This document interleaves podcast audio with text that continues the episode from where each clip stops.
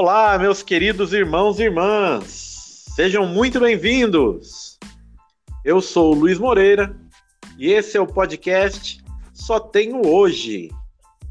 Temos aqui um dia muito especial, como todos os dias que estamos aqui, para debater, para retomar a partilha do livro Coração Selvagem. Uma partilha aqui sobre a busca do coração masculino, sobre a masculinidade e para isso eu tenho aqui em primeiro lugar o meu companheiro de jornada, Rafael Libório. Diga aí, Rafa. Fala Luiz, olá a todos vocês que nos acompanham. Luiz, eu estive pensando, né? Eu estava dando uma olhada ali no, no Spotify e eu vi que existe um milhão de tipos diferentes de podcasts, né? E comecei a pensar sobre o pessoal que nos acompanha, o pessoal que nos ouve, né? Então, vocês, é, de coração, né? Eu, eu acho que vocês estão de parabéns, é, não apenas por nos prestigiar, mas porque isso demonstra que também vocês estão buscando, né? Estão buscando ser homens e mulheres melhores, estão buscando conhecer aquilo que está na essência e isso é muito bom. Vocês poderiam estar fazendo qualquer outro tipo de coisa, ouvindo qualquer outro tipo de coisa, e vocês se dispõem a estar aqui nos acompanhando, né, nesse nosso trabalho. Louvado seja Deus por isso. E Luiz, também confesso para você que, em vista do nosso convidado especial de hoje, que você ainda vai apresentar, eu quase senti um impulso de me apresentar hoje cantando. Mas aí meu anjo da guarda veio, Deu me tocou assim e falou: menos, menos. É isso aí, pessoal. Temos aqui um super convidado, nosso querido irmão de comunidade. Eu até dei um spoilerzinho no, no nosso último podcast que ele estaria aqui com a gente. O nosso irmão, Newton Júnior. Diga aí, Newton, se apresenta pro pessoal. Oi, gente, boa tarde, tudo bem? É uma alegria muito grande estar com vocês aqui, Luiz, Rafa, nesse podcast que eu tenho acompanhado e tem sido tão, tão enriquecedor para todos nós, né? E, e hoje podendo também partilhar aqui, não só a questão do livro, mas a gente partilhar das nossas vidas, né? O, o meu testemunho, daquilo que Deus tem feito em mim e, e muito de vida real, né? Até digo assim para vocês, porque às vezes as pessoas que, que, que, me conhecem e conhecem o Newton artista, né? O Newton que, que canta, que grava, né? É, que está na televisão, é, acha que a, que a nossa vida é uma vida assim sem toda resolvida, sem problemas e, e, e, sem, sem desafios, né? Mas a minha vida é uma vida real, né? Então eu quero é, ao máximo hoje conseguir traduzir tudo isso nessa vida real que Deus me dá e que graças a Deus eu vivo isso com Ele. Amém. Que baita alegria tê-lo aqui com a gente, Newton. E que bom também que a gente só está gravando. Isso aqui é um podcast, não tem imagem para a gente não precisar ver o Rafael dançando, né? É, e nem cantando. Mas olha, é... até o final, talvez ele, talvez até o final ele podia cantar pra gente, né? Tô aquecendo a voz aqui já, viu, galera? Pode deixar. Ô Newton, eu queria que você falasse para os nossos ouvintes sobre a sua opção, sobre o seu estado de vida, a escolha que você fez para sua vida, porque querendo ou não, ela é uma escolha nos dias de hoje rara, né? Daquele que Louca, né? escolhe, né? o celi... escolhe o celibato consagrado para para viver a sua vida, né? Para se dar para Deus, né? Então, eu queria que você explicasse para gente como foi esse encontro, né, com esse chamado tão especial e aquilo que você testemunha para gente hoje. Olha, Luiz, é, o, o, o, chamado ao celibato, primeiro assim, só, só quero dar uma pincelada sobre essa questão do celibato, porque muitas pessoas pensam que o celibato é o, é o lugar da pessoa que não casou, né? ou que não vai casar, ou a pessoa que não quer ter uma família, ou a pessoa que solteirão. É, que não gosta, um solteirão, né? Ou que não gosta de ter criança, que quer ficar dono do seu nariz pro resto da vida, né? Mas principalmente quando se fala de celibato, se fala do celibato como uma uma vocação às vezes um pouco desprestigiada, né? Assim, aquela coisa meio sobrou, então vai ser isso mesmo, né?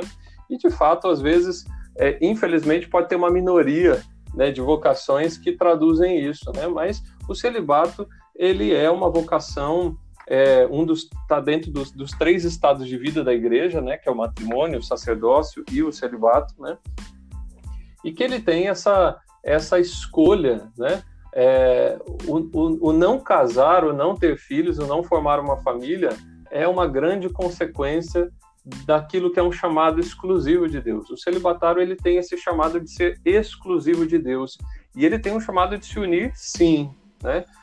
O celibatário que pensa, a pessoa que pensa, que está ouvindo agora pensando, ah, eu quero ser celibatário porque daí eu não vou ter compromisso com nada. Ah, você está enganado, porque você vai ter que se unir, você vai ter que se dar.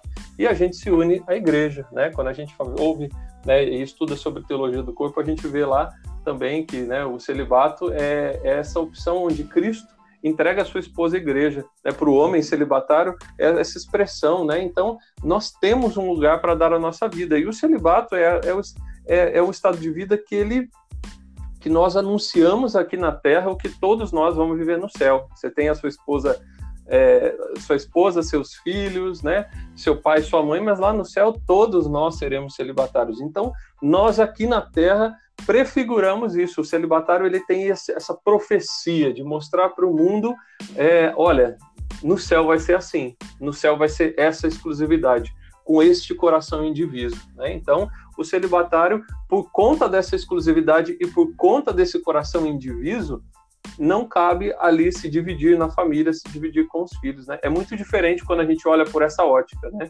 Do que uhum. falar, ah, o celibatário é aquele que fica lá reprimidão, não, e ele vai ter a sua afetividade funcionando, a sua sexualidade funcionando e ordenada, né? Assim, funcionando e funcionando de maneira ordenada, porque funcionar todo mundo funciona, mas uhum. é, a, a, gente vai ter que viver isso de maneira ordenada, né? Assim, e graças a Deus tem que funcionar, né? O celibatário que diz, ai, não, eu não sinto nada, eu não tenho desejo. Não, Sérgio, você, então você não é gente, você tem que ser gente, uhum. né? Assim, e por quê? Porque você tem que ter matéria para ofertar a Deus, para dizer, não, Senhor, eu eu te escolhi, o Senhor me chamou e eu te escolhi, então tá aqui, né? Então o celibato, ele, ele entra também, e aí eu, eu, eu posso dizer que ele entra na minha vida também como um estado de vida que eu nunca pensei para mim, porque desde criança eu pensava em me casar, que é o ordinário, né, da, da vida de todo mundo, ou de quase todo mundo, né? Você cresce uhum. dentro de família, você cresce com o pai e com a mãe, com o tio, com a tia, com o vô e com a avó, você vai vendo casamentos, matrimônios, então, na sua cabeça já pensa isso, né? Desde criança eu queria me casar, né? Desde criança eu queria conquistar é, é uma, uma, uma, namorada para mim, uma menina para mim. Quando eu estava lendo essas coisas aqui do livro, eu até lembrava que quando eu tinha lá, sei lá, uns 10, 9, 10 anos, eu lembro que eu tenho uma irmã é, seis anos mais velha, então eu ia lá na caixinha de brinco, de bijuteria da minha irmã, pegava uns brincos escondidos para dar para as meninas na escola, né? Assim, para dar de presente. E elas ficavam todas felizes, porque minha irmã já era mais moderna, ela já era mais cinco anos mais velha, então, nossa, até minha irmã descobrir, né, e esconder. Mas eu fazia uma distribuição de brincos, anéis, é, colares, né, porque aquilo para mim eu falava, não, vai que tá aqui já, eu quero me casar, eu já tenho que começar agora, né. É, e eu falava assim, até os 20 anos eu tenho que ter um filho, né, independente de como seja, eu tenho que ter um filho, porque eu queria ser pai também, né, então é, eu estou dizendo tudo isso para para mostrar que nem sempre, né, o celibato pode ter pessoas que desde, desde criança pensam, ah, eu quero ser padre, quero ser celibatário. Comigo não foi assim, né? Comigo eu tive as minhas experiências de namoro, tive os meus sonhos de me casar, né? E mas Deus entrou no meio dessa história toda é, para me chamar. E a primeira coisa que eu fiquei pensando é, será que eu dou conta disso, né? E a minha sexualidade, e a minha afetividade, e as minhas marcas, e as minhas feridas, né? Como que eu vou viver para sempre sem dar um beijo na boca de uma menina? Como que eu vou viver para sempre sem, relação sexual, né? É, são as primeiras coisas que vêm na nossa cabeça. Será que eu vou dar conta disso, né? Mas a gente tem que se lembrar e eu tive que entender que quem me chamava era Deus, né? E, e que Ele iria me ajudar. E graças a Deus vivo isso dentro da comunidade Pantocrator, desse carisma, né, que, que me ajuda e que me sustenta muito, né. Coisa boa. Ô, Rafa, tem alguma pergunta para o Newton? Tenho sim. É, louvado seja Deus pela sua vocação, Newton. A gente vai tratar um pouco hoje, né, do, durante o episódio, mas eu queria dar uma palhinha, né, queria adiantar e já fazer uma pergunta. É, hoje em dia, né, muitas pessoas veem a masculinidade, tipo, ah, eu vou ser homem mesmo, eu vou ser homem de verdade, quando eu tiver duas coisas, principalmente, né? Quando eu tiver dinheiro e quando eu tiver mulher, né? E, e, você foi na contramão disso, né? Você renunciou ao dinheiro pobre. porque você vive a pobreza. é. e você se tornou um celibatário, ou seja, você renunciou a todas as mulheres do mundo para você se casar com a igreja, né? E a minha pergunta é, é pelas suas, pelas suas decisões, hoje você se sente um homem mais vazio por causa disso? Não, eu me sinto um homem muito realizado, né? Ontem mesmo eu estava editando lá o, ah, o texto lá do meu perfil do Instagram, né? E eu via que eu, eu vi que eu tinha escrito isso, né? Muito feliz e realizado. E eu me sinto assim hoje, né? Com desafios, assim como em todo estado de vida, né? Assim, às vezes as pessoas acham, Rafa, que o desafio está dentro do celibato, mas o desafio está no estado de vida e tem que estar, tá, né? Vocês que são casados, vocês sabem muito bem disso, né? O quanto, o quanto é desafiador e para mim também, assim, é, hoje eu me sinto, não me sinto vazio, né? Claro, eu, tive que, eu tive que entender, eu tive que passar pelo momento de dizer, né, como eu estava contando, será que eu vou dar conta disso, né? Mas e se lá na frente, a maior pergunta que as pessoas me fazem, já me fizeram dentro da comunidade, dentro da igreja e fora da igreja. E se um dia eu mudar de ideia? E se um dia eu gostar de alguém? E se um dia eu me arrepender, né? eu falo, olha, eu não tenho controle disso, eu não sei se isso vai acontecer ou não, né? Assim como eu não, dentro da, da minha vivência de celibato, um dia eu senti um, tive um sentimento por alguém, que eu tive que depois saber lidar com isso e entender o meu chamado também, né? Mas, hum. claro, sem, sem me ferir, sem ferir a, a pessoa que também, ela nem, nem, nem soube disso. Mas é, eu, eu tive que saber lidar comigo também para que eu pudesse ser uma pessoa preenchida, porque o celibato ele não ele, ele tem uma, uma, uma, uma tendência, se você viver ele errado, de ser uma, uma vocação que te reprime, que te tira, que te rouba, né? Porque, gente, é, o, o, vocês são casados e a gente pode dizer aqui muito claramente o prazer sexual do pra conjugal é maravilhoso, né? Uhum. Então, quando você olha para isso, você fala, ah, então tá, tá todo mundo é, tá todo mundo lá na loja escolhendo o presente, né, o que vai levar, e eu tô aqui na vitrine, né? Fico olhando, né? Poxa, que triste isso, né? Mas são, são coisas muito reais, mas assim, faz parte da minha oferta, assim como talvez vocês na, na, vida de vocês como, como casados é, já, já, já tiveram, já viram muitas mulheres, né? Claro, também a mesma coisa, sem ferir, né? Mas a, a, o estado de vida de vocês mas você falou, não, mas peraí, eu escolhi essa, né? Eu fiz uma escolha. Então, da mesma maneira, né? Assim, a gente é, é vazio quando você engole aquilo e aquilo não é uma escolha que, que passa pelo seu coração, que você que vem do coração de Deus, você pega aquilo e você é, degusta, que você experimenta aquilo. E graças a Deus, assim, o meu celibato ele ele ele passa por essa experiência. Eu me decidi por isso, né?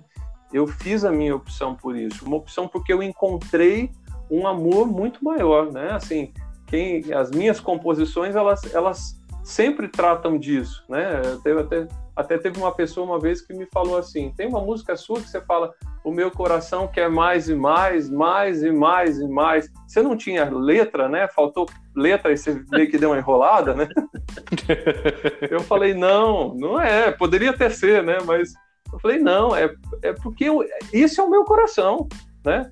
Então as minhas músicas elas sempre passam meio por isso, né? Assim, o meu coração tem sede do que é bom, que não passa, que é eterno, porque é o meu coração. E eu vi, né, que, que se, se Deus me chamasse ao matrimônio, seria maravilhoso, né?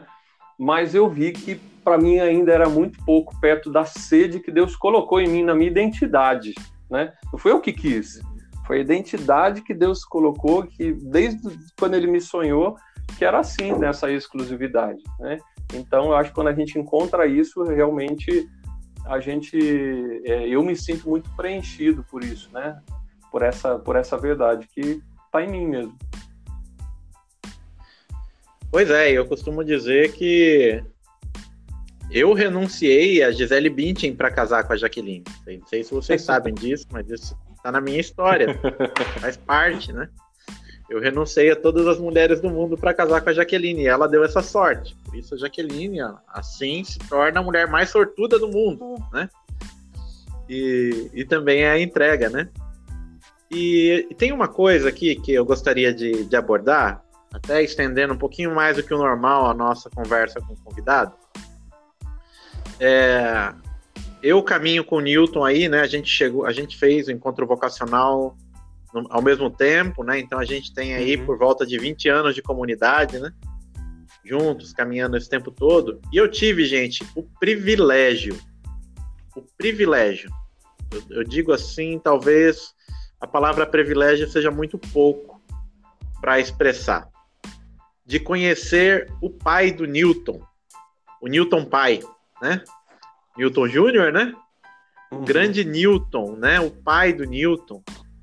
Gente, é, a gente costuma brincar aqui, né, Rafa, de dizer, né, que homem, né? Eu poderia dizer isso. O senhor Newton, que homem, viu? Um homem generoso, um homem amoroso, um homem que eu pude testemunhar quanta generosidade, quanto amor, quanto carinho, né? Quanta quanta graça ali, né? Naquele homem e que nós viemos a perdê-lo Quanto tempo, Newton? Três anos. Três anos e seis meses. Viemos a perder esse grande homem, né? Perder porque o céu quis ganhá-lo, né? Então hoje lá, né, ao lado do Pai, roga por nós aqui, homens tão pequenos que querem alcançar, né, a hombridade que esse homem teve aqui no meio de nós. E eu queria que o próprio Newton falasse um pouco de porque a gente tem falado tanto do papel do pai e tudo mais, né? E qual foi o papel desse grande homem, né, como pai, na sua vida, Newton? Fala um pouquinho do, do nosso querido senhor Newton. Então, é, o meu pai, ele foi assim, ele, ele não foi o, não foi um pai perfeito. Eu acho que pai perfeito tá difícil. A gente, talvez seja difícil a gente encontrar, né? Mas foi um pai que se esforçou muito dentro das limitações dele, né? Porque é, até vocês já devem ter tratado desse tema aqui, talvez no, no, na partilha anterior, né, do podcast anterior, mas eu também, assim, por muito tempo carreguei muitas coisas que eu via que, via que eram feridas em mim por conta do meu pai. Né? Mas eu, é, eu, eu, tive que ir descobrindo e aceitando que o meu pai ele tinha um esforço muito grande para ser melhor do que ele tinha recebido né, como filho. E que isso faz muita diferença, porque isso fez uma diferença de misericórdia dentro de mim também, né? Talvez você que nos escute aqui, você, a, a gente é muito, a gente tem um gatilho muito rápido para ver quem quem nos feriu, né? O nosso gatilho é rápido. A gente consegue colocar tudo na prateleira certinho.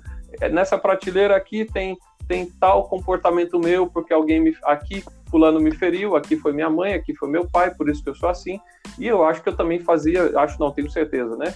Fazia toda essa exposição né, na, na, prateleira com muitas coisas que eu elencava. Isso aqui é, foi o Newton. Newton pai, isso aqui foi meu pai, isso aqui foi meu pai.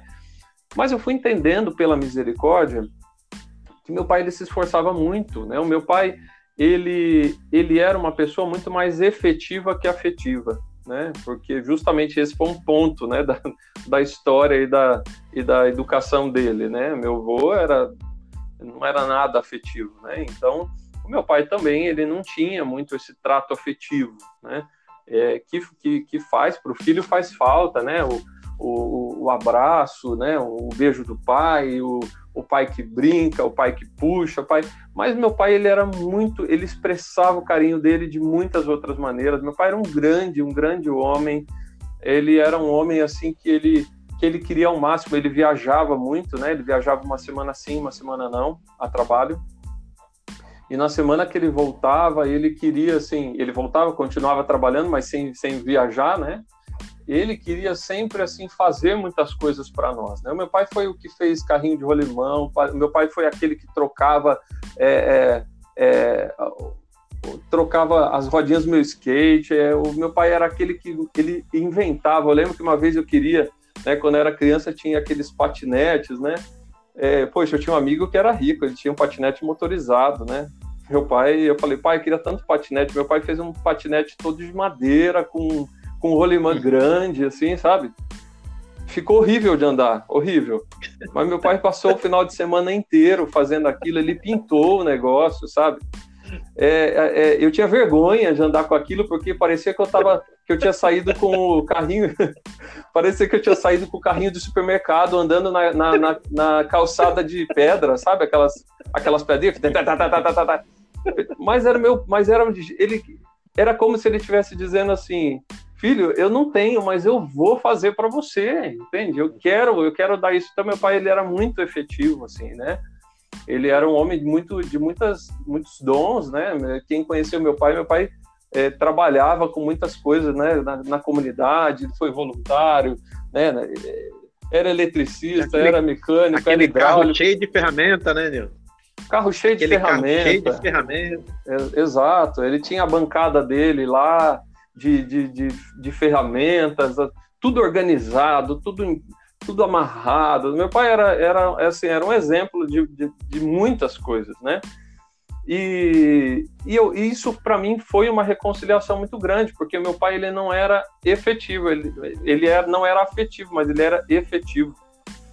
E quando eu comecei a minha caminhada, em especial na comunidade, né, que foi junto, como o Luiz estava falando junto aí com ele, eu entendi que quem tinha que ser afetivo era eu, e aquilo foi uma briga muito grande, porque eu falava assim: não, mas eu sou filho, eu tenho que receber. Eu não tenho que ser. E Deus me falava: vai, é você que tem que ser. É você que tem que ser o afetivo, é você que tem que ir lá. É você, ele não vai te abraçar, ele não vai te beijar, ele não vai falar que te ama, é você que tem que ir, você que tem que ir. E aquilo para mim se tornou uma meta, né? Aquilo se tornou uma meta onde eu passava, passei por momentos que eu me senti muito humilhado, né, por isso e o inimigo, ele, ele batia em cima de mim nisso, né? Às vezes que eu encontrava meu pai, nas minhas visitas, para quando eu ia para casa, eu sentia desejo de abraçá-lo, de beijar de meu pai, de falar alguma coisa, e o inimigo dizendo: Você é um ridículo, você está se humilhando, ele, você não tinha que fazer nada disso, né? E isso foi um caminho muito grande, porque é, é, eu, eu consegui, graças a Deus, viver isso tudo com ele, a ponto de depois isso ser muito contrário. Quando meu pai me via, ele me abraçava, ele me beijava, né? Ele, ele dizia que me amava, ele sorria, né? Assim, olhava nos olhos, né? Coisa que para ele aquilo foi também um, um meio assim. Eu, eu vi que a minha opção de ser um homem de Deus tinha um reflexo direto nessa realidade, né? Claro, com a minha mãe, com a minha irmã, mas eu via nessa situação que a gente está falando do meu pai, eu via que isso tinha um reflexo muito grande, porque eu tinha que, tive que partir, né? Assim, ir ao encontro dele. Foi tão. Até tem uma, uma coisa que eu sempre gosto de, de, de lembrar, é, que teve uma vez que eu fiquei muitos dias sem, sem vê-los, porque eu viajava bastante missão, e aí eu encontrei meu pai, é, eles foram na comunidade, eu dei um abraço nele, né, assim, quem conheceu meu pai sabe, ele era menor, batia no meu ombro, assim, mais ou e eu levantei, eu abracei ele, levantei ele, né? E quando eu levantei ele, ele fez, ai, assim, eu falei, ai, que saudade, não sei o quê, né? E aí passou uns dois dias, minha mãe me ligou e falou assim, olha, seu pai não quer que eu te fale não, mas ele não tá dormindo à noite. Eu falei, o que aconteceu? Ah, então, sabe aquela hora que você levantou ele? É, eu acho que quebrou a costela dele. Daí eu falei, não, não pode ser verdade, pelo amor de Deus, né? E falei com ele.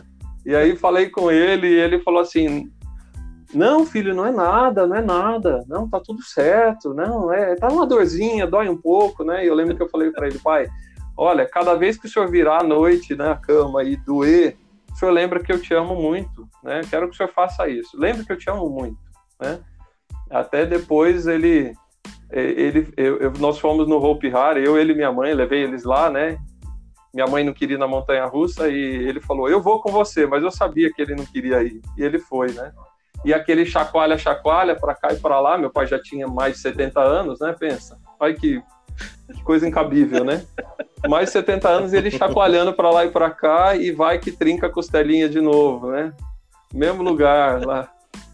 Mas era assim, eu acho que foi, foi muito, foram coisas muito bonitas, né? Assim, que, que foram acontecendo, né? E que eu fui vivendo com meu pai né? E até quando meu pai faleceu, a minha última conversa com ele na UTI foi foi ele, ele já não falava muito, né, por conta do AVC, ele estava sem a fala e a deglutição, né, então a última fala, assim, eu lembro que a gente estava indo embora da UTI, ele, eu vi que ele uma mãozinha assim, ele me chamou e aí ele ele falou para mim, ele falou, olha, filho, Deus te abençoe, eu te amo e cuida da sua mãe, né? Foi as três coisas que ele me falou. Uhum. E eu saí daquela UTI, eu falei, meu pai vai morrer. Naquela hora eu pensei, eu não quero pensar nisso, talvez eu tô querendo fazer uma lógica aqui, mas meu pai vai morrer, né? Mas era o melhor dele, melhor dia dele na UTI, não tinha muita lógica, e de fato depois ele teve um, uma complicação e dois dias, de, três dias depois ele, ele veio a falecer. Mas para mim aquilo foi uma reconstrução muito grande do que eu vivi com ele, né? E, e como eu disse, meu pai era um cara muito, assim, um homem muito cheio de virtudes e dons, né? É, e que eu acho que tem uma segunda parte da história, né? Se vocês quiserem falar alguma coisa também, que é quando eu também tive que assumir o lugar dele, né? Que isso para mim foi algo muito difícil. Mas aí eu deixo para vocês aí a... a continuação. Beleza. Vamos adiante aqui, cabendo a gente coloca um pouquinho mais, né? Tá. Que é uma graça realmente pra gente essa esse seu testemunho, né? E testemunho como filho também, e a vida do seu pai é um grande testemunho para nós. Vamos então trabalhar aqui, meu povo? Vamos trabalhar nesse livro aqui, porque hoje ainda tem a, a nossa partilha que está muito legal. Bora lá!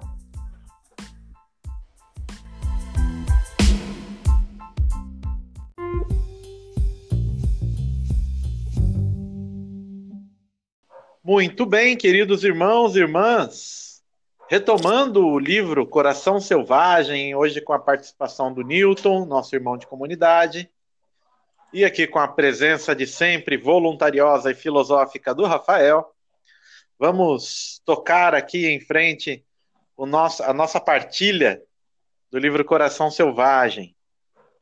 É, falando hoje do capítulo 5, com o título A Batalha pelo Coração de um Homem. Nós vamos adiantar o passo aqui no, no, no capítulo, né, para ir aqui para a parte mais, mais interessante dele, já do, no meio do, do capítulo. E a gente começa aqui tocando o seguinte: a quem interessa que o coração do homem esteja perdido? E vamos ler aqui, né? Você sabe por que tem havido tal ataque ao coração do homem? O inimigo teme você. Você, homem, é um grande perigo. Se em algum momento você realmente tomar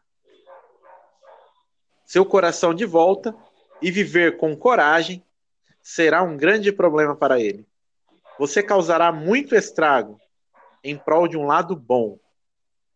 Você se recorda do quão valente e efetivo Deus tem sido na história do mundo, você é uma ramificação dessa linhagem vitoriosa. E aqui a gente começa falando, né, colocando aqui, né, o ponto inicial como o grande ponto, né, de que só interessa para o inimigo, só interessa para Satanás que o homem não encontre o seu coração, que o homem esteja perdido, que o seu coração não, não seja encontrado.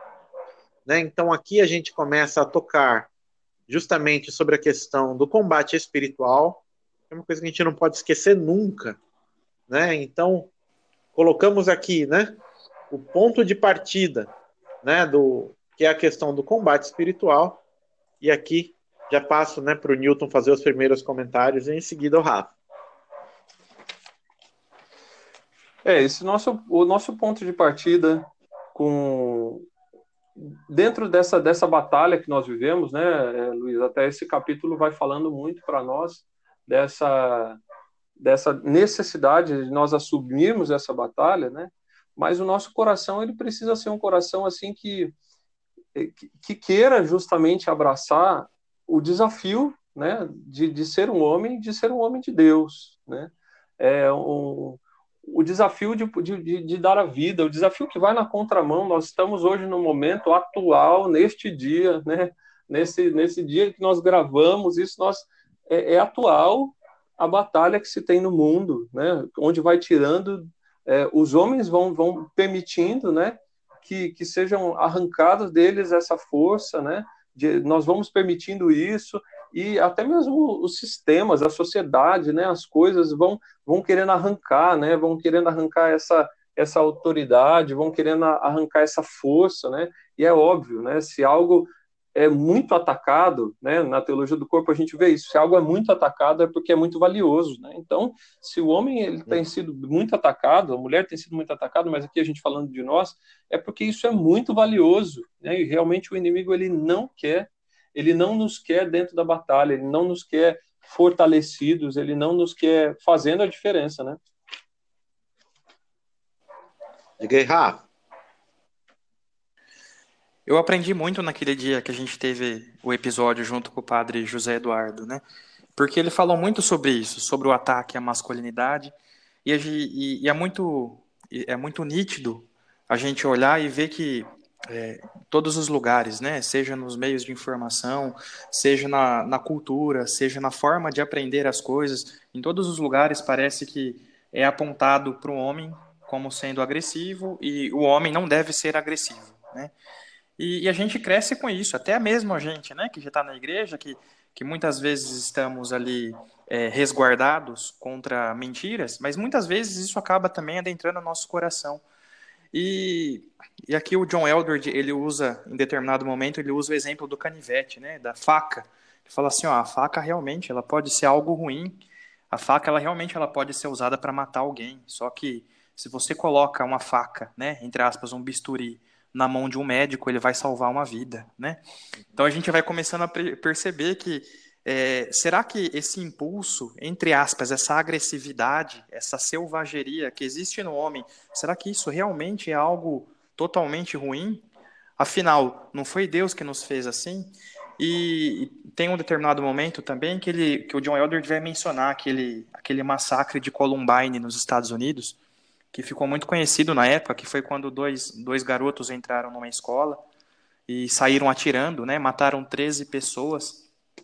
E isso foi muito utilizado na época para demonstrar, olha só como os homens podem ser agressivos. Então os homens não podem, né? A gente tem que minar isso no homem porque isso é mal.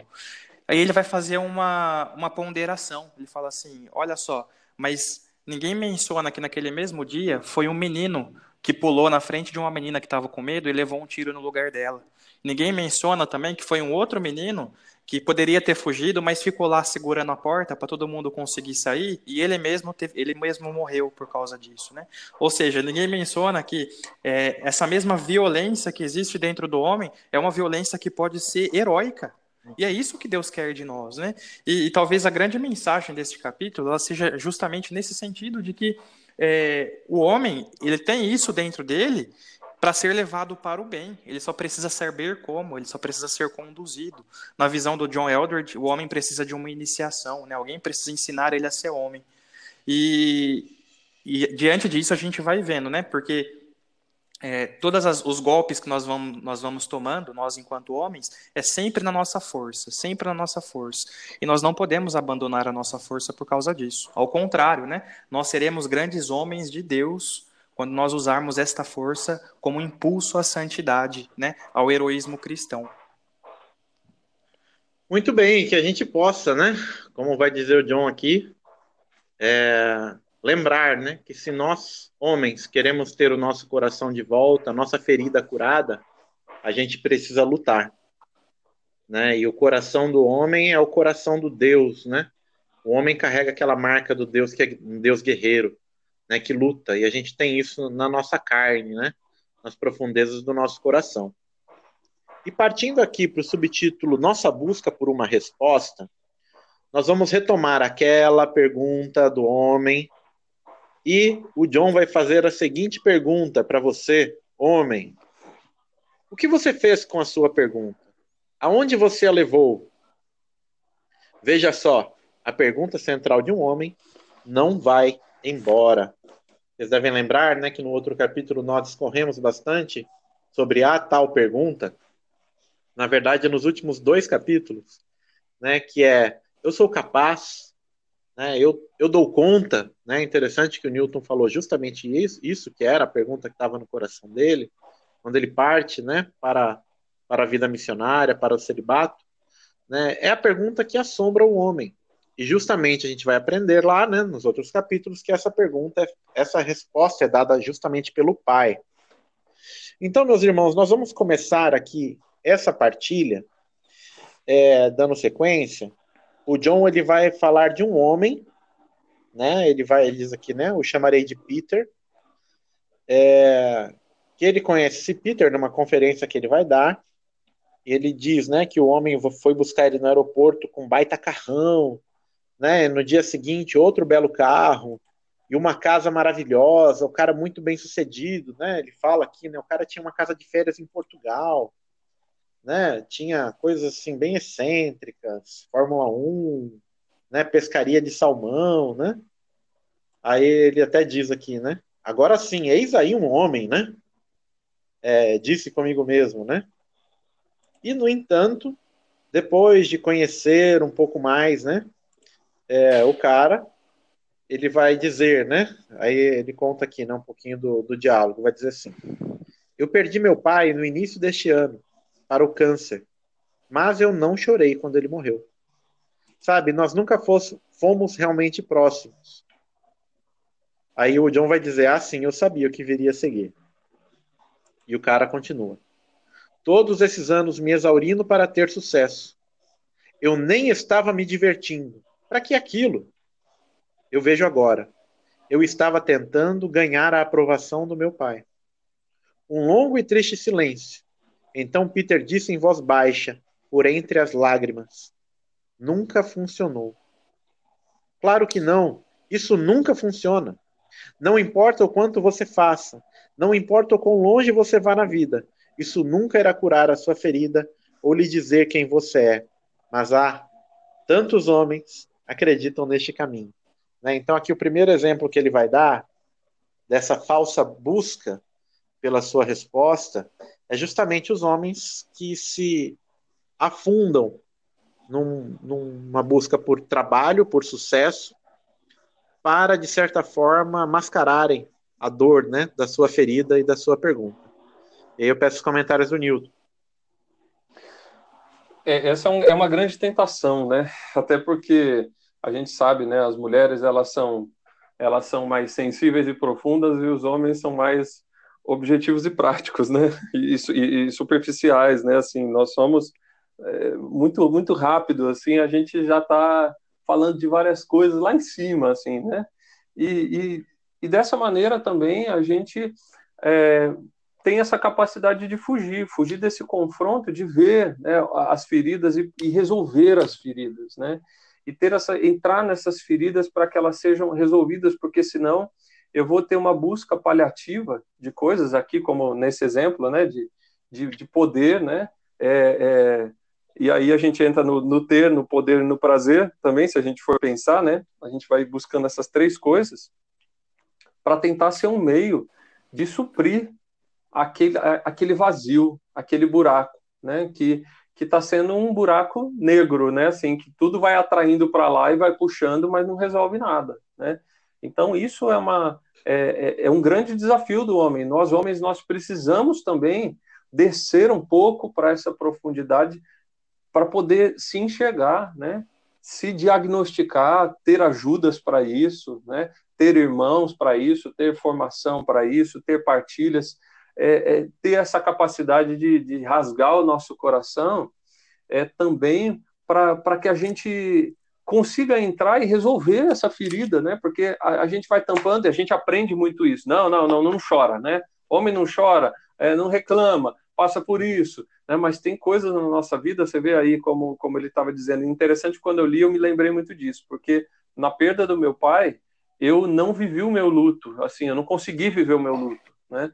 É, eu não consegui viver o meu luto de chorar, o meu luto de, de sofrer o que eu tinha que sofrer ali, sim, faz parte, né?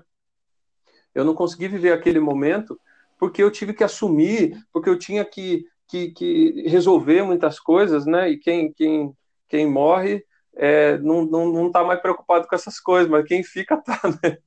E eu, eu tinha que resolver tantas coisas, eram coisas tão burocráticas, coisas que envolviam outras pessoas, enfim, assim, eu me consumi tanto nisso que eu fui vendo assim que eu não tinha resolvido essa questão da perda do meu pai, né? eu passei por ela, né? Eu ultrapassei isso. E eu sei que isso foi tendo muitas consequências, né? Eu fui vendo que essa ferida em mim gerou muitas consequências, inclusive consequências de eu entender que eu teria que ser ele, né?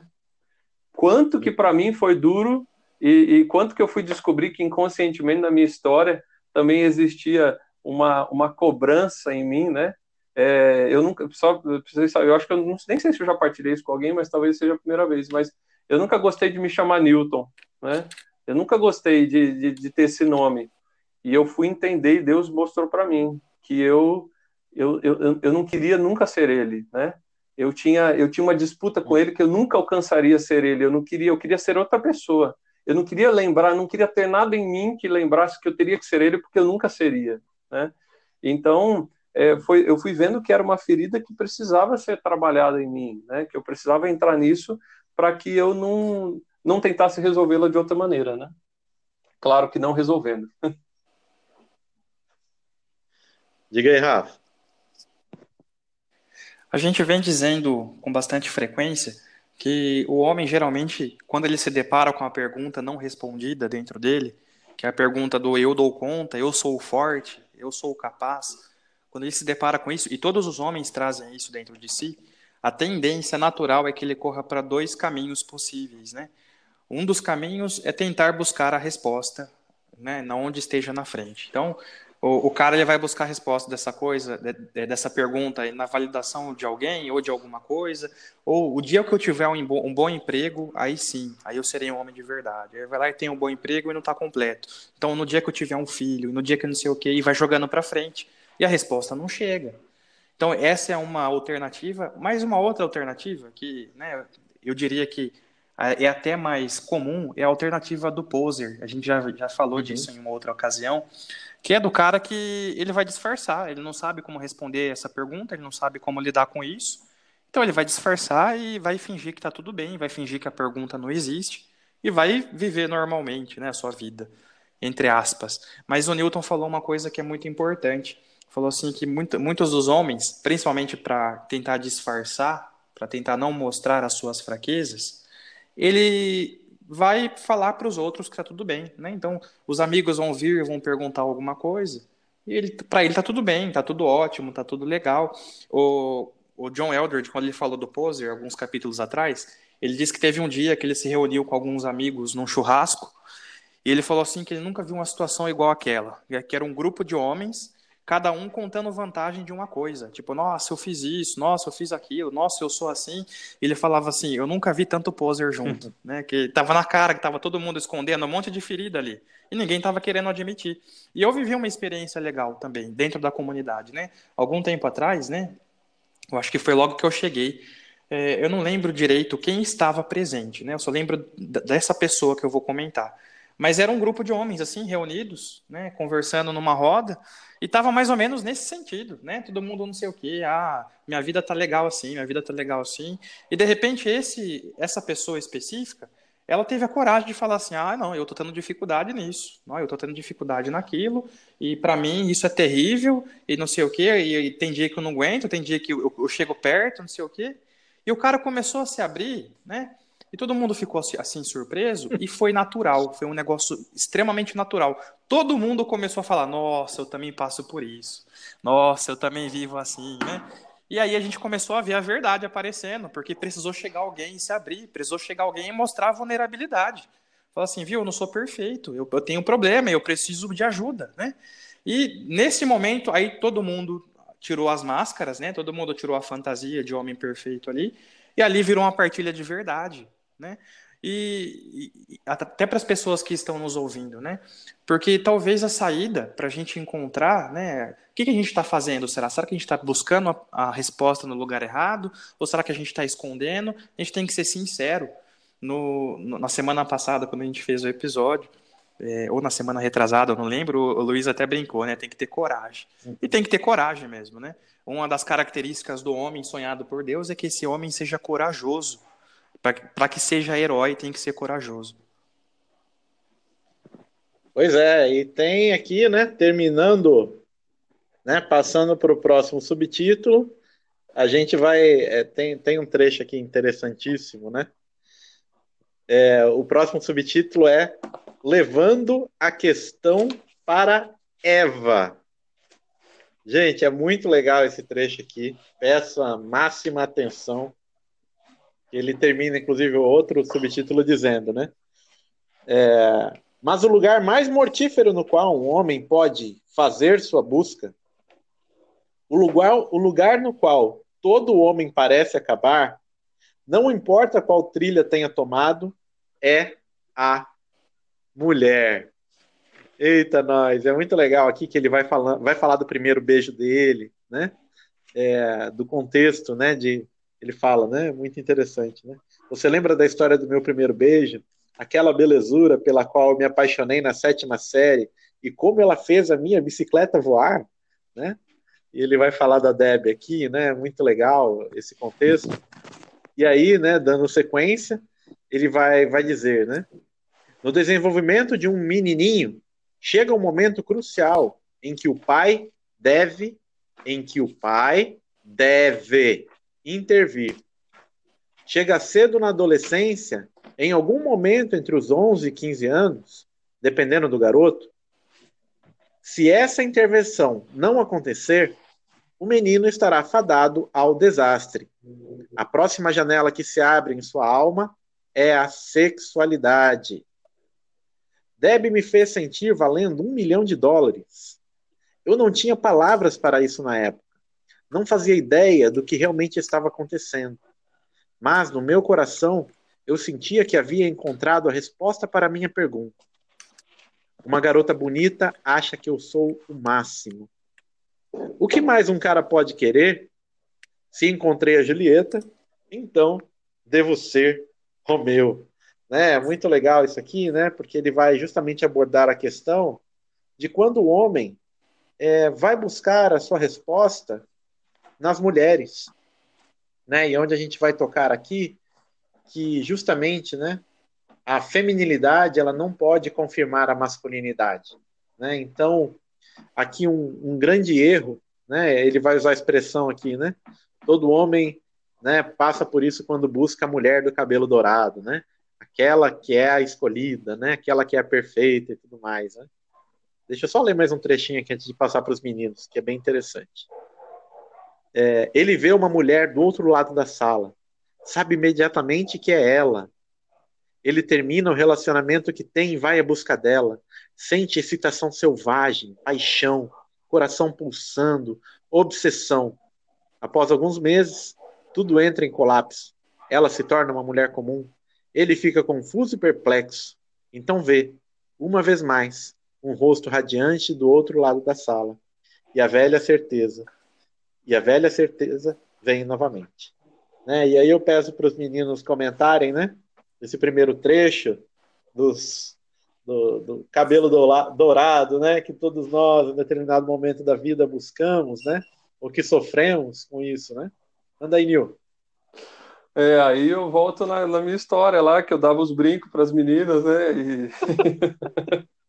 dava brinco, dava, dava colar, dava anel, né? Porque era aquela coisa assim, me, me reconheça, né? Me olha, me note, eu sou melhor, olha só, ninguém está fazendo isso para você, né? É, que de uma certa forma isso faz parte né, na, na, na, também da nossa da nossa descoberta, né, das nossas capacidades, daquilo que a gente é, não a capacidade de pegar brinco escondido não, tá? Mas a capacidade da gente da gente ir ao encontro, né? Assim, mexeu, por quê? Porque mexia comigo, né? Assim, é uma coisa que mexia já lá faz faz parte, né? E, e, e, quão é importante isso, né? Quanto é importante e ele interessante depois a gente vai, né? Você vai continuar, mas me chama a atenção quando ele fala: Eu me apaixonei por Deb no mesmo ano em que meu pai saiu da minha história, né? Que depois a gente vai vendo o reflexo Verdade. dessas coisas, né? Eu me apaixonei por ela no mesmo ano que aconteceu, né? Que eu, que eu perdi, né?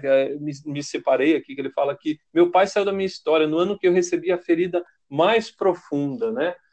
É, essa entrada, né? Essa, esse apaixonamento, ele é muito muito muito sadio, muito importante, né, para nós. Essa coisa da gente da gente se sentir desafiado, até mesmo não só, né, depois na adolescência, né, a gente vai tendo aquela coisa, nossa, aquele frio na barriga, a hora que você vê a menina, a hora que passa, a hora que vai, conversa, não conversa, e tem um amigo que ajuda, e né, você fica, é, é uma aventura, vai sendo uma aventura necessária, né, que a gente vai tendo que ter essa descoberta, a gente vai tendo que ter essa, essa, essa experiência também, né, que, que mexa, né, que faça tremer o nosso interior, né.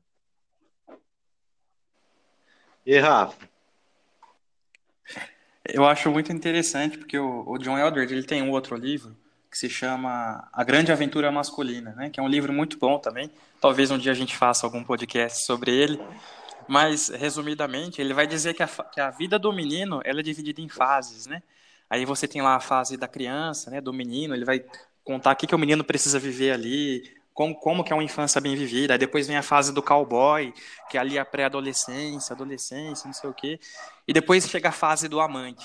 Né? E quando chega essa fase, ela vem para arrebentar, né? Porque o menino ele vai descobrir um outro mundo, né? Ele vai descobrir um mundo colorido ali, né? Entre aspas e, e, e, é muito interessante porque faz parte do desenvolvimento masculino, né? Que ele conhece. E é interessante notar também que é, é aí muitas vezes que o negócio pode ficar muito bom ou pode ficar muito ruim, né? Em que sentido? É, às vezes é nesse momento que o menino vai descobrir a sua força, né? Eu tenho coragem de, de superar minha timidez, eu tenho coragem de olhar para ela, eu tenho coragem de chegar e conversar com ela. Muitas vezes isso vai ser importante e também pode acontecer o contrário, né? Pode ser aí que é, seja a causa de feridas, porque a gente viu que grande parte das feridas que acontecem no coração do homem, elas se dão na infância e também ali naquela fase da adolescência. Mas é um período primordial, né? É, é normal, é natural que aconteça, né? Os meninos se apaixonam, né? É, o que não é natural e que a gente vai comentar agora, né? É quando isso deixa de ser é, um, uma busca ali para encontrar a bela, porque faz parte, se a gente for lembrar lá da das três coisas que tem no coração do, do homem, uma delas é resgatar a princesa, né? Uhum. Isso é belo, isso vem de Deus. Só que quando essa busca ela se desvirtua, quando ela se torna algo, podemos dizer, é, vicioso, que é o que acontece quando o homem ele resolve levar a sua pergunta para a mulher. É justamente ele vai dizer aqui, né, que aí nessa busca em, em responder se é capaz ou não, o cara vai pulando de namorada em namorada, uhum. né? Porque vai passando essas primeiras sensações e sempre vai aparecendo uma outra garota, né, do outro lado da sala, né? Então esse desequilíbrio, né? Onde é, justamente a gente vai dar aquele passo que é João Paulo II que vai falar disso, né? Que é o do utilitarismo, né? Uhum. De usar usar o outro enquanto ele me tem alguma alguma coisa para me dar. Né? Então aí está o grande perigo, né? É justamente onde há o desequilíbrio de uma busca, onde você vai ferindo também as outras pessoas, porque você não, não encontra a cura para sua ferida, né? Aqui está o grande problema. Hum. E agora, dando um passinho para frente, a gente vai entrar numa questão aqui que é complicada, viu? Complicada na vida dos homens. Bora lá. Por que a pornografia é a coisa mais viciante do universo para os homens? Certamente ao fato de que o homem é visivelmente, visualmente excitado. De que fotos e imagens provocam os homens muito mais do que provocam as mulheres. Mas a razão mais profunda é aquela beleza sedutora. É que aquela beleza sedutora alcança lá dentro e toca-lhe a fome desesperada por validação como homem, que nem se sabia ter. Toca como nenhuma outra coisa que a maioria dos homens já experimentou. Você precisa entender. Isso é mais profundo do que pernas e seios e sexo bom. É mitológico. Olhe as distâncias que os homens percorrem para encontrar a mulher do cabelo dourado. Eles duelam pela bela. Eles enfrentam guerras. Veja, todo homem se lembra de Eva. Nós somos assombrados por ela. E de alguma forma, acreditamos que se pudéssemos encontrá-la e recuperá-la, então também recuperaríamos com ela a nossa masculinidade perdida. E aqui ele continua, né, só para eu passar para os meninos. Estou lhe dizendo, para muitos homens, a pergunta parece conectada ao pênis. Se ele consegue se sentir como herói sexualmente, bem. Então ele é o herói. A pornografia é tão sedutora porque um homem ferido e faminto deveria pensar quando há literalmente centenas de belas dispostas a se entregar a ele. Claro, não é só para ele, mas quando ele está sozinho com as fotos, parece que é só para ele. Né? Então aqui entra justamente na questão da fantasia do homem de se achar desejado e de se achar poderoso e potente, né? E que no fundo é essa busca, né? Que tá essa loucura, né? É engraçado. Vocês já devem ter tido a oportunidade de conversar com as mulheres, né? Porque as mulheres elas elas veem a, a, o problema da pornografia como uma coisa besta, né? E é engraçado como isso está lá no fundinho do coração do homem, justamente por causa dessa busca, por causa das suas feridas. Né? E sabem que eu me recordo, eu devia ter de 8 para 9 anos, e eu entrei na casa do. Tem uns tios meus que moravam no quintal da minha, da, da minha casa, e tá, eles estavam, né? Estavam os meus tios e estavam os meus primos dentro da sala né? E eu entrei e eles estavam sentados vendo filme pornográfico, né? Aquilo acho que foi uma das grandes violências da minha vida, né? Porque eu me deparei pela primeira vez, né, com aquela situação e onde eles me acolheram, me chamaram para ver também e acolher entre aspas, né? acolher é sempre uma, uma, uma coisa tão boa, né? É, me chamaram para ver também e acharam graça ali, né, comigo deslumbrado com aquilo né? E de repente. É tipo é... a Disney World, né? Não, é, eu só conseguia pensar depois quando que eu ia arrumar uma namorada para fazer aqueles negócios lá. É, parece que você chegou na Disney, que tem tanta coisa, né? É tanto montanha-russa, é tanta coisa que você vê. Foi um negócio assim, eu acho, eu, eu entendo aquilo como uma violência sexual, literalmente, né? Para um, para um menino, né? É uma coisa que faz você perder muitas coisas, né? Inclusive, sobretudo a inocência, né? E eu fico pensando, né? Naquela época era tudo tão difícil, né? É, ter acesso a pornografias. E hoje, né? Todo menino que tem um celular tem acesso, né? Então, hoje a gente se depara com os meninos e suas feridas, ainda mais à mercê dessas grandes feridas, né? Sobretudo no, com o problema da pornografia pelo, pela facilidade do acesso. Né? Diga aí, Nil. É, é, verdade, Luiz. Até antes de eu, de eu, comentar de mim, só quero comentar uma coisa que eu lembrei. Alguns meses atrás eu vi uma notícia, na verdade, eu vi a notícia é, numa reportagem e eu, eu não sabia o que era aquilo. Né? É, não sei se só eu não sabia ou se muitos não sabiam se era uma novidade. Mas aquela questão do Sugar Daddy, Sugar Mommy, não sei se vocês já viram isso, né? Que, era, que é o nome que eles dão pro para o homem, é, o pai, o pai de açúcar, né? Vamos dizer assim, que são homens uhum. que têm muito dinheiro e que eles é, contratam uma, uma garota de programa dessas de luxo para serem tipo uma pessoa fixa. Elas, elas recebem um salário, elas moram com eles, tem carro, tem tudo que quer, né? E de uma certa maneira eles têm a posse delas, né? Então ele banca ela, por isso que é o pai, né? O, o pai de açúcar, né? Assim, aquela coisa que atrai mesmo, né? Eu, quando eu vi aquilo, assim, eu falei, nossa, eu não sabia que isso estava existindo, e tem tanto, tem tanto para homens como para mulher, né? Quando eu vi aquilo, aquela reportagem, eu falei assim, meu Deus, né? A que ponto chega a ferida? Porque isso não é, isso é um homem ferido, né? É, é na, naquele momento não me veio assim, ah, que homem burro que está fazendo isso, mas me veio o pensamento de um homem ferido, né? Ah, da mesma maneira que eu fui ferido, esse homem foi ferido. O que aconteceu na história dele, o que aconteceu com ele para chegar a esse ponto, né? É, de, de viver nessa, até própria essa questão da pornografia, de chegar nesse nível, né? E olhando justamente para minha vida também, é, assim como o Luiz partilhou, né? Eu, eu também é, é, é, interessante que a gente se recorda muito desse primeiro momento, né? Esse primeiro, esse primeiro contato, né? Eu até brinquei aqui falando da, da Disney, me parecia que eu tinha chegado num parque de diversões, assim, muito grande, com muita coisa, com muita opção, né? E, e hoje em dia realmente é muito diferente o, o, acesso a isso. Mas quando eu vi tudo aquilo, quando eu, eu, eu, eu vi uma revista pela primeira vez, quando eu vi aquelas fotos, quando eu vi aquelas posições, quando eu vi tudo que estava acontecendo, eu falava, meu Deus, isso aqui é um sonho de consumo, né?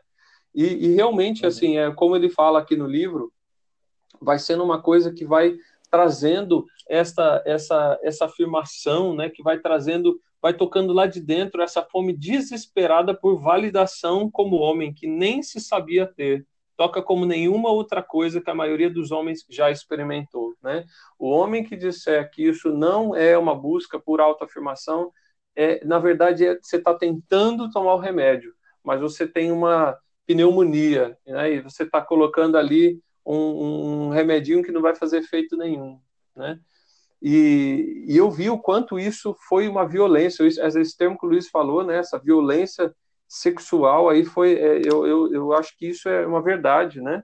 É, essa, esse, essa questão da pornografia, ela traz para nós isso, assim, ela nos esconde, né?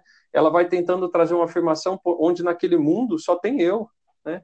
Onde naquele mundo eu me autoafirmo, mas na verdade acabou tudo aquele, aquele prazer, eu volto a ser o pior, né? Eu volto a ser incapaz, eu volto a ser a, aquele que nunca vai dar prazer, aquele que nunca vai ter prazer, então é muito mentiroso tudo isso, né? E é muito viciante, porque é isso. Aí a gente olhando para o mundo espiritual, é isso que o inimigo mais vai querer, né? E, e, nunca vai sendo, né? Eu sempre falo isso nas pregações, nunca é um clique só. A gente vai querendo mais, mais e mais, e as mulheres não estão interessadas nessa questão de ver, né? Claro que existe, mas elas estão né, interessadas na questão de serem olhadas, né? O homem quer olhar, e isso é positivo, isso é bom para o homem, né? Faz parte né? O homem é aquele que olha, que conquista, e a mulher é aquela que se deixa olhar e que, que é conquistada. Mas o inimigo pegou isso, ele distorceu, né? Ele foi falando, vai, olha, consome, se acaba, se detona, né? É, mas a verdade é que você vai se sentir muito bem, né? Isso é a pornografia, isso são com todos os outros prazeres que são que são que são que são ruins para nós, né? A droga e tantas outras coisas, né? mas é, é, um, é um grande problema que tenta resolver a ferida, mas não resolve, abre ainda mais. Né? É, achei interessante até, eu vi, acho que de passagem, assim, no Instagram, imagina, Instagram não tem nada de, no caso não era nem uma página católica, era uma página de piada, assim, é, de passagem, assim, aí mostra, né, o homem, tipo, o homem na propensão de ver uma pornografia, e assim, meio feliz. E o homem, é, pós, né? O ato ali da masturbação, da, da, da pornografia, chateado, né? Tipo assim, nossa, que idiota, né? É interessante porque é justamente o sentimento que você cai na real de que você é só um incapaz, né? Uhum. É, é justamente que ele, que, ele, que ele fala aqui. A busca é pela afirmação só que ao fim você você sofre, isso é uma coisa secular, né? Imagina nós que temos a consciência do pecado. Você sofre porque você percebe realmente que você não encontrou ali o que na verdade você estava procurando, porque é muito mais profundo, né? E aí, Rafa? É muito realidade isso que o John Eldridge coloca, né? Que ele, ele parece que existe uma relação na cabeça do homem entre a sua força e a sua potência sexual. Ele vai falar assim que quando o homem é menino, ele se preocupa com o tamanho do seu pênis. E quando ele está ficando velho, ele se preocupa dele não, não ter mais a potência sexual dele.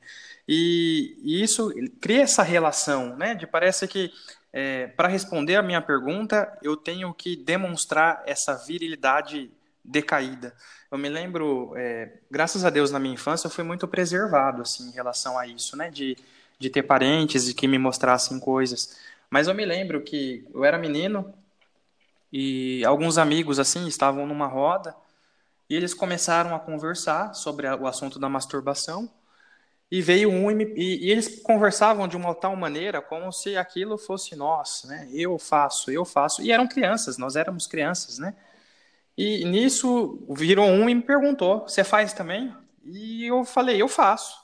Ele falou, é, então o que que acontece? E eu não soube responder, né? Porque eu não sabia do que ele estava falando, né? E, e, ali eu passei uma vergonha imensa, porque parecia que eu era o único do grupo que não era um menino de verdade, né? Parece que a gente, a gente sente isso no coração. E, e, com o passar do tempo, a gente vai conversando com muita gente, a gente vai, vai percebendo, o Luiz falou muito bem, às vezes as mulheres não compreendem, né? Por que, que o homem tem tanto problema com isso?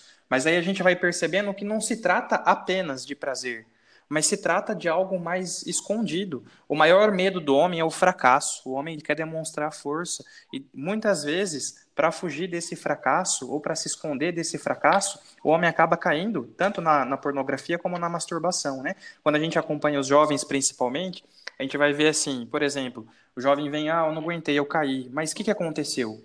Ah, eu tava, eu tava bem, tava lutando, mas aí o meu chefe veio e me deu uma bronca. Aí eu fiquei nervoso, cheguei em casa e caí. Ou seja, você percebe assim que aconteceu alguma coisa que fez com que ele se sentisse humilhado e para suprir essa humilhação, para suprir esse fracasso, ele busca algo ali, ele busca aquele prazer imediato, ele busca uma resposta. Só que é como o Newton falou, você busca uma resposta que não funciona. Né? Aí ele vai buscar de novo e não vai funcionar de novo. Aí tem um, um vídeo do padre Paulo Ricardo que diz né, que ele já atendeu é, pessoas, homens, que caíram na, na masturbação 20 vezes no dia. E ele vira para o cara e fala assim: Viu, acorda, você não está buscando prazer, você está se machucando né? Para com isso, olha o que você está fazendo com você, né? Você está ficando doente, está ficando viciado, você, você ficou viciado. Uhum. E a gente começa a perceber que é uma busca desenfreada. Por mais que o homem né, não admita, ele está buscando uma resposta.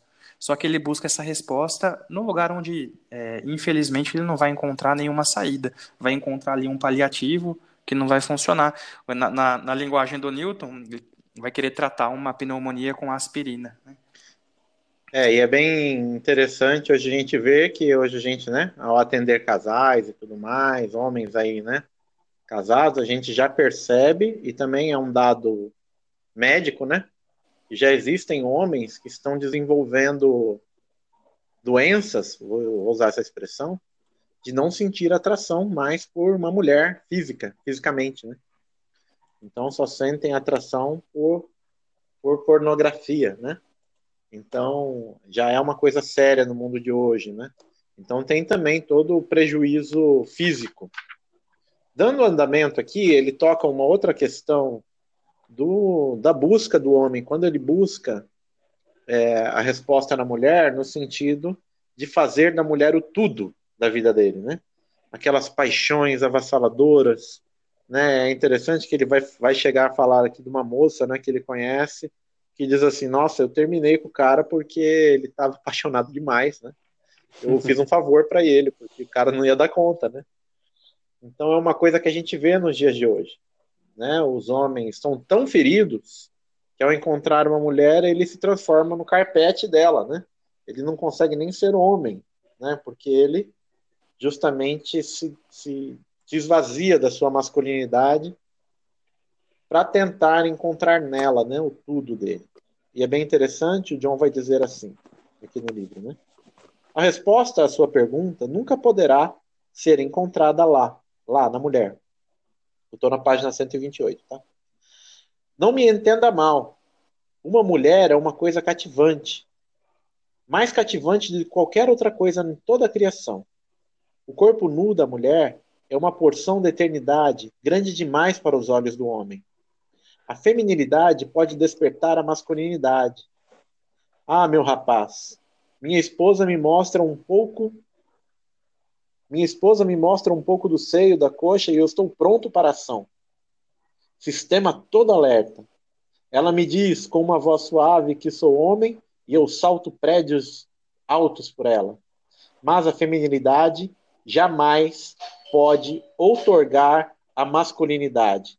É como pedir a uma pérola que lhe dê um búfalo. É como pedir a um campo de flores silvestre que lhe dê um Chevy 57. São substâncias completamente diferentes. E ele termina dizendo assim: Quando um homem leva sua pergunta à mulher, o que acontece é vício e emasculação. E, geralmente, ambos. Aí, diga aí, Nil. É, o, o, tratarmos desse, desse final aqui, ele é muito importante, né? Ele é, é quando ele fala que os homens que lutam, né, contra a tra... oh, desculpa, peraí, peguei a parte que, que fala aqui da que não sei se a gente vai entrar nela, né? Se ele deu a ela o poder de validá-lo como homem, ele também lhe deu o poder de, de invalidá-lo, né? Lhe deu o poder de invalidá-lo. Essa essa o homem ele precisa saber justamente o lugar onde ele coloca tudo na vida dele, né? É, a, uma mulher ela ela pode ter essa grande graça de, de colocar o homem no caminho, mas uma mulher não por culpa dela, mas às vezes pela fragilidade nossa como homem, tem a capacidade de tirar, de, de fazer com que o homem ele, ele, ele saia do seu papel, né? E nós precisamos ter muita atenção nisso também, né? Essa atenção de, de, do, do, nosso lugar, do nosso papel, sem também a gente ter medo, né? Eu, eu acho também assim, né, Luiz e, e, Rafa, a gente fala tanto, né? Tem tanto essa questão do, de uma luta contra o machismo, a gente tem que tomar cuidado para que a gente não entre nisso também, né? Aonde a gente é, não se permita é, é, amar daquilo que precisa, ser para a mulher aquilo que precisa, né? Dar o espaço necessário naquilo que precisa, mas é, tudo tendo o seu lugar, né? Porque uma mulher ela pode sim perder a cabeça de um homem, né? O homem ele pode se deixar levar por isso, sim, né? E, e, uhum. e, deixar entrar na sua fragilidade, né? E aqui, como diz, essa é a cilada mortal, né? É uma cilada mortal, sim, porque pode fazer morrer uma grande força dentro do homem. Pode acontecer essa morte, mas se permitindo ele tem tanto desejo, né? Nós temos tanto desejo, a gente tem tanta necessidade de ter alguém junto com a gente que nos complete, que a gente vai cedendo, cedendo, cedendo para poder ter isso, né? É, assim como o homem às vezes busca o afeto para poder ter o sexo, né? É, a, a, mulher pode trazer o inverso também, e isso pode acabar perdendo, né? Perdendo a cabeça do homem, perdendo o nosso lugar, não só aquilo que a gente recebe ou dá, mas perdendo o nosso lugar também. E? É, quando a gente tratou sobre as feridas da mulher, nós vimos especificamente assim que a mulher ela costuma também ir para dois lados, né? A mulher, porque diferente do homem que tem um problema com fracasso, a mulher tem um problema com abandono, né? Ela tem algo dentro dela ali, uma ferida dentro dela, é, proveniente do pecado original, que faz com que ela tenha medo de ficar sozinha, de não ser amada, de não ser querida, de não ser valorizada. Então, ela tem medo de que as pessoas, não reconhecendo isso, a deixem abandonada. Então, dentre as duas saídas que a mulher costuma tomar diante disso, uma delas é o controle. Então aí nós temos as mulheres controladoras, né? E aí você junta, né, uma mulher ferida pelo controle e você junta um homem ferido pela passividade e a busca de afirmação, e geralmente essa combinação ela não dá bom, né? O Rafa, é, o desculpa, até, até, um... até, só fazendo um parêntese, e às vezes inclusive Sim. o homem ferido busca a mulher ferida para poder dar, o, dar a liga, né? A liga que vai é. dar bomba, né? Que vai estourar. Trágica verdade, liga. Né? A Ai. trágica liga. Exatamente. Exatamente. E na época que a gente viu sobre isso, o Luiz até fez um comentário, falou assim, ó, geralmente esse tipo de mulher, ela vai encontrar um homem fraco, geralmente. Porque existe essa combinação. E aí, né, o Luiz ele vai ter mais, mais é, conhecimento sobre isso, porque trabalha mais com casais, mas o quanto de casais machucados que a gente tem em decorrência disso, desse encontro que não é um encontro tão bom, né? Um encontro entre feridas. E é por isso que tantas e tantas vezes a, a ferida deve ser tratada dos dois lados ao mesmo tempo. Uhum. Né? O homem precisar reconhecer que ele precisa ser a cabeça da mulher, como diz São Paulo lá na carta aos Efésios, e a mulher reconhecer que ela precisa ser submissa, e ao mesmo tempo o homem reconhecer que ele tem que ser forte e tem que amar a sua mulher como Cristo amou a igreja. E a mulher também reconhecer que ela tem a capacidade de ser o sustentáculo do homem, né? Essa, essa complementariedade que deve existir no casal, em que, infelizmente, tantas vezes o pecado traz é, esse desequilíbrio. E aí, um pouquinho mais para frente, ele vai falar dos homens, vai dizer assim: é por isso que tantos homens secre secretamente temem a própria esposa.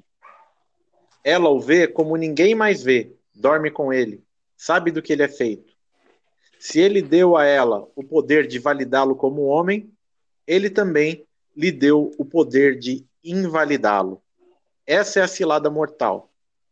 Um pastor me contou que durante anos ele vinha tentando agradar a esposa e ela continuava lhe dando um zero. E dizia, né? E se ela. Ah, tá. A, a, o John diz, né?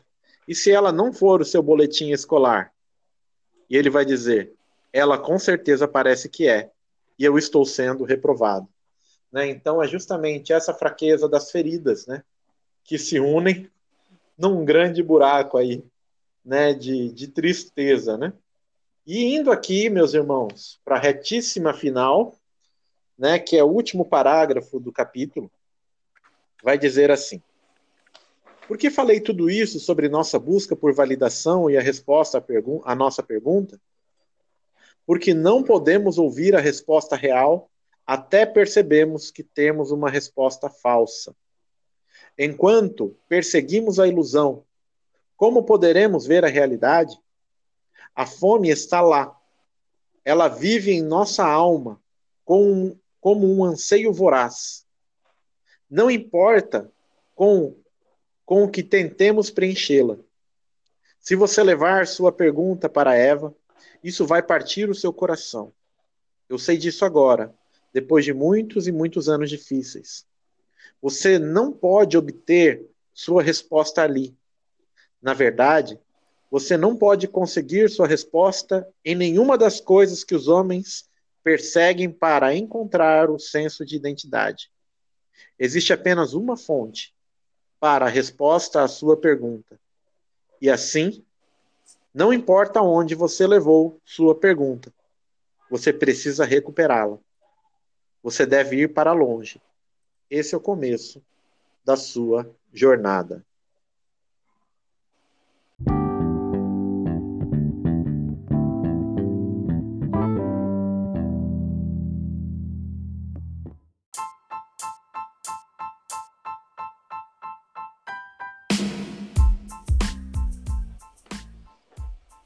E meus irmãos, que partilha boa! Costumo não, não costumo ter palavras diferentes para expressar né, o quão boa tem sido essas partilhas e ainda mais hoje com a presença do Newton.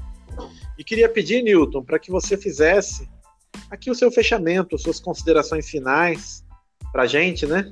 Já que, como vai dizer, né, Sagrada Escritura, a hora já vai avançada e o dia vai, vai chegando, a noite vai chegando, né? Já estamos aqui há bastante tempo. E fecha para gente aí, Newton, sua participação, suas considerações.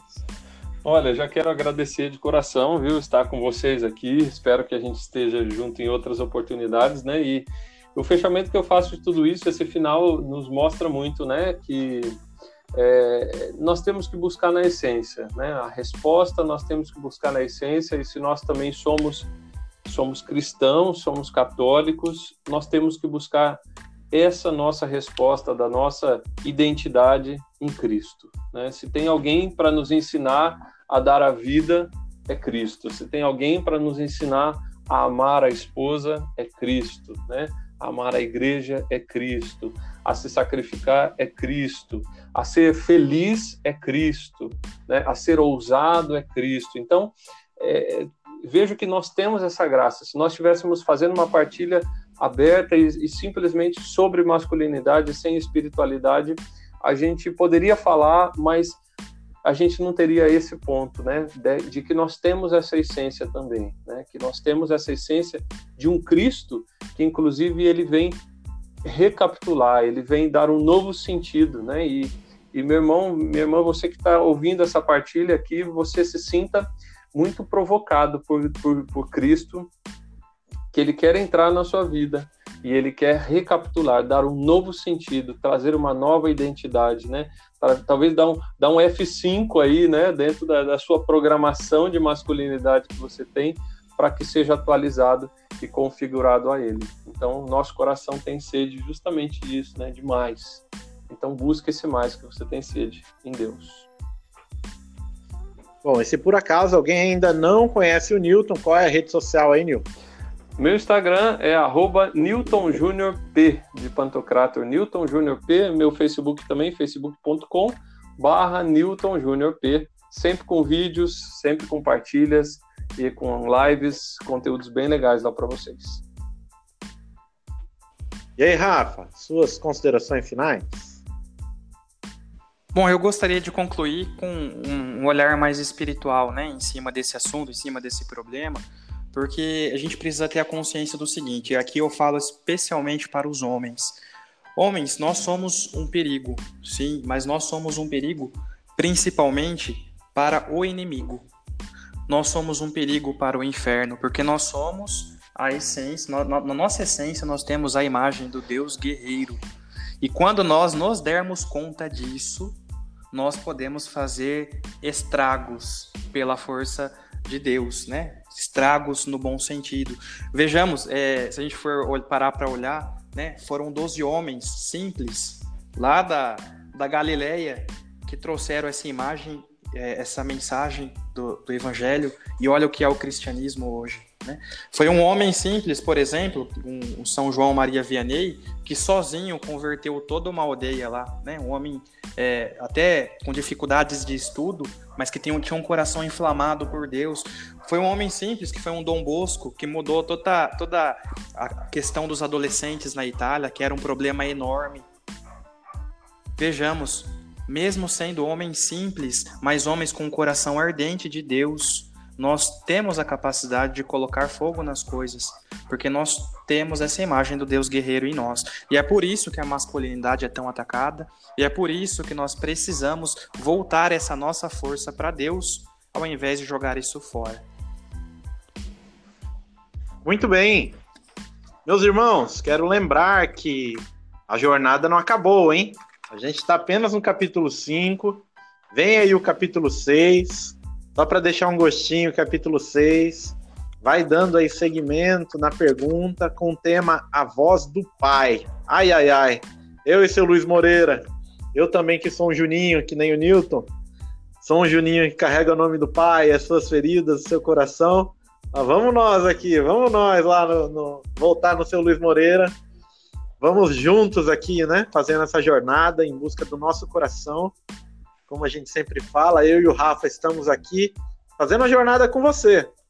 Né? Então, é, é de verdade o que a gente está partilhando aqui, os irmãos que estão vindo, né? A gente não tem a menor pretensão de ensinar nada para ninguém, a gente está partilhando de verdade com o nosso coração e com aquilo que temos sentido, que Deus tem movido os nossos corações. E isso que tem nos impulsionado. Peça sua ajuda, compartilhe, nos ajude a que esse conteúdo chegue a mais, mais pessoas, mais homens possam se encontrar com essa verdade, mais jovens, né? Tenho recebido notícias que jovens, que adolescentes têm nos ouvido, né? Mande para os seus amigos, né? É, compartilha, né? Porque eles também precisam encontrar o coração deles. E continuamos aqui, firmes e fortes, nessa batalha em busca do nosso coração, nessa jornada em busca do nosso coração. E peço, meus queridos irmãos, mais uma vez, que nunca nos esqueçamos que para amar o nosso bom Deus, não temos nada mais do que hoje. Um grande abraço e fiquem com Deus.